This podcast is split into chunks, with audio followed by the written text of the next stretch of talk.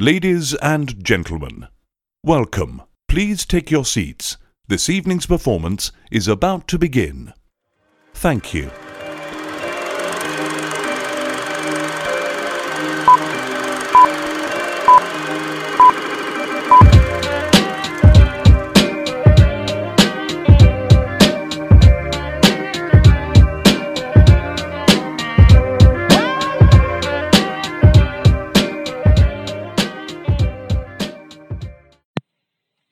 Olá a todos, uh, perdoem-me a longa espera pela segunda fornada de corações mistos.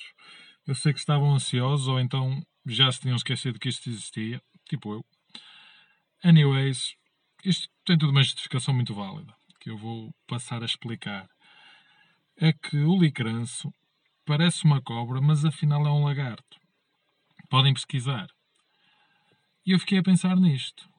Eu, quando me debruço sobre um assunto, isto dá para, para muitos dias. E segundo a própria Wikipédia, que foi a fonte mais fidedigna que encontrei, o licranço pode ser também conhecido como alicranço, licanço, alicanço, liscanço, aliscanço, leicranço, furamato, anguís, anguinha, orveto, lusídio ou cobra de vidro. Hum, este jovem é o Fernando Pessoa dos répteis. E depois, Ai tal, cobra de vidro. Uma pessoa olha para ele, confere. Dá para ver que é uma cobra. Vai ao cartão de cidadão. É um lagarto. Meus amigos, isto é gente que não interessa. Só anda aqui para enganar. Para além de que, quando era pequeno, sempre ouvi dizer que isto seria um animal venenoso e consta que até tinha um, ditado associado, que era picada de licranço, três horas de descanso. Mas vai saber, o animal nem sequer é venenoso. Acho que isto era mais uma desculpa da malta para ir tirar um cochilo. Bem, e foi nisto que tenho andado a pensar. Espero que tenham comido a minha desculpa. Uh, mas se não tenho outra, por exemplo. Ah, já sei o que é que eu estive a fazer. Arranjei um segundo emprego, porque tenho de pôr de lado para um projeto pessoal que eu tenho, que é salvar a TAP.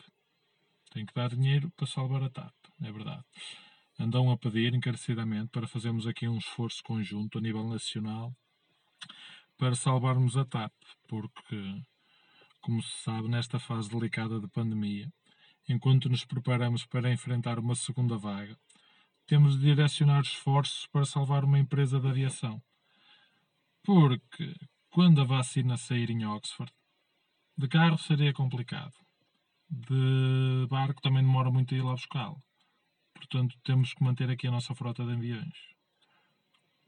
E podem ver que este argumento que inventei agora acaba por ser mais apelativo do que os que nos andam a tentar incutir há algumas semanas ou meses.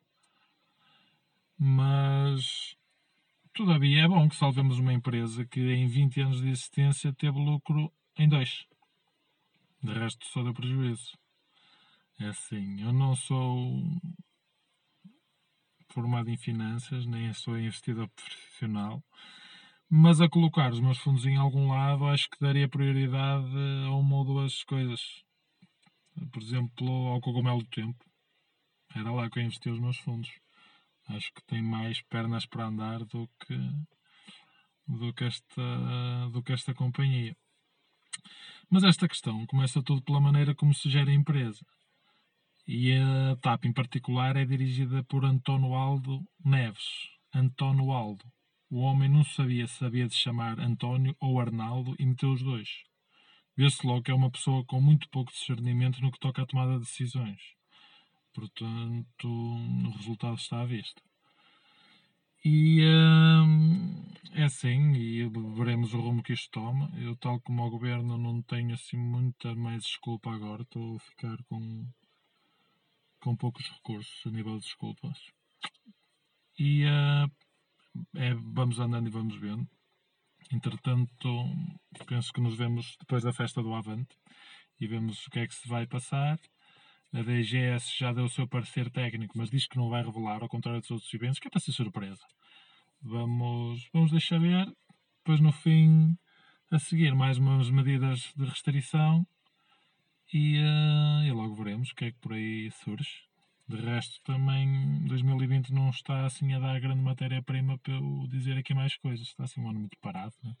Parece que não se passa nada.